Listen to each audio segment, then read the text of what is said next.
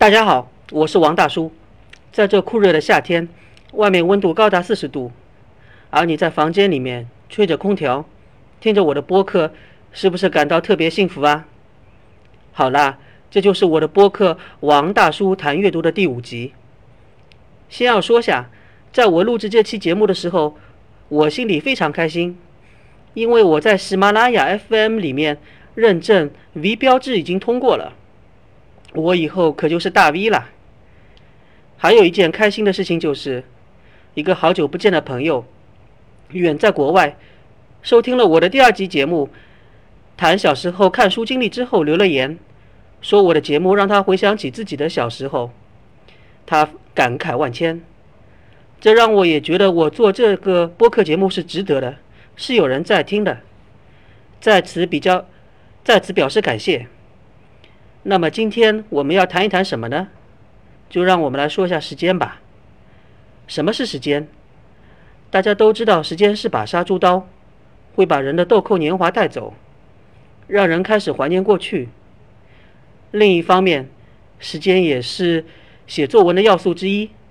还记得语文老师说的吗？时间、地点、人物是记叙文的要素。你有没有把语文老师说的都还给他了呢？既然时间那么重要，那就让我来谈一谈书中看到的各种各样和时间相关的有趣事情吧。第一本要谈的书就是《查令十字街八十四号》。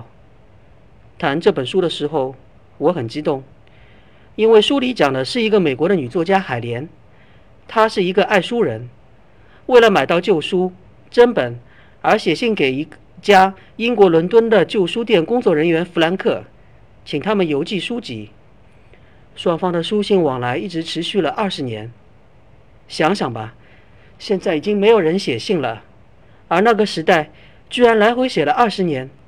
如果不是因为爱好书籍，会坚持那么久吗？当然，除了谈买书和对书籍的爱好以外，海莲也很善良，会寄一些食品，如火腿给弗兰克。那时正好是英国在二战之后还实行配给制度的时时期，食品还是相当短缺的。所以当弗兰克收到食品分给亲戚和其他同事之后，每个人都很感激海莲，他成了伦敦这边大家心目中的大好人。二十年过去了，海莲从没去过伦敦和弗兰克见面，错过了机会。当弗兰克的同事回信告诉海莲。他已经因病去世的时候，可想而知，海莲是多么的悲伤。这故事再也不能重演了，因为再也没人写信了。电话、网络、邮件，各种各样现代通讯手段，就让这故事老得像化石一样。但这故事也会像化石一样流传千年。讲了一个精神之爱的故事，再来谈一谈一个有趣的。从没见过的科幻小说吧？好吧，首先我得说，现在这种题材的科幻电影已经有了，但在这部科幻小说出版的一九八零年代，这题材还是非常新的。书的作者叫格林伍德，是个美国人。格林伍德写的书名叫做《倒带人生》，英文名是《Replay》。主人公杰夫在一九八八年自己四十三岁时突然死亡。但他睁开眼睛之后，发现自己回到了大学时代，也就是二十五年前。大学时代的生活既陌生又熟悉。他试图按照第一次生命的顺序去寻找自己的妻子，但找到后却发现自己和对方没有一见钟情。所以在第二次生命中，他的所有经历都变了，唯一没变的就是他又在一九八八年同一时间死去。而睁开眼睛之后，却又发现自己再次回到了二十五年前。现在你可以想象到了故事情节吧？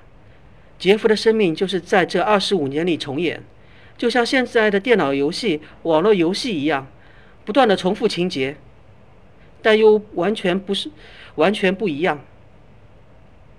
如果给你这种重新选择生命的机会，你还你还会愿意吗？你会选择回到哪个时间点开始呢？是初中考试，还是高中谈恋爱，还是在选择自己第一份工作的时候呢？每个人肯定有自己的答案。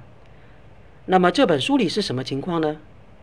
对不起，我不能告诉你，我也告诉不了你，因为我自己没有看完。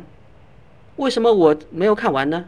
是因为我觉得一本书如果是好书，要么就一个晚上看完，要么就几每次看几页，不要一次性的看完。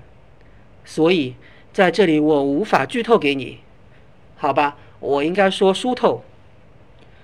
写到这里，我想起了另外一个正在看的科幻小说，美国作家雷布拉德·伯雷写的《冰霜与烈火》。这位小这位作家写过其他的书，比如《火星记事》《华氏四五一度》，以后有机会再介绍。而这个《冰霜与烈火》是一九六二年出版的，R 代表火星的其中一个故事。故事内容嘛。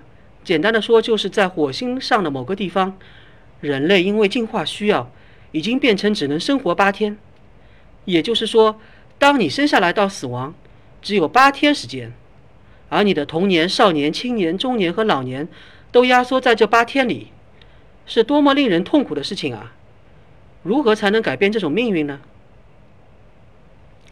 最后要提的一本书，就是朱莉·皮考特写的《十九分钟》。首先说一下，朱莉是个美国的女作家，是写畅销书出名的。在美国，很多女性都会考虑写书，因为读书人有很多也是女性。那朱莉呢，喜欢写一些敏感题材，比如离家出走、校园枪击案、心脏移植等。他写的书就是每章的叙事者都不一样，比如这章写张三的故事。下章写李四的事情，但张三、李四都是同一事件的参与者，所以拼在一起就是整个事件的全貌。但这种写法很容易让人一下子觉得受不了，转不过弯来。对于这种人称变化，以后有机会再说吧。而这个十九分钟，就是叙说一个年轻人用了十九分钟在校园里屠杀的前前后后的故事。说句实话，这应该是我第一次还是第二次看朱棣的书。我看完这本书之后，我还以为它不是虚构的，而是美国过去校园枪击案的纪实小说呢。可见他的写作手法有多么的高超。好了，今天又拉拉杂杂的谈了几本书，这一集就讲到这里吧。谢谢大家的收听。如果大家有兴趣，可以关注我的微博“王大叔谈阅读”。下次再见。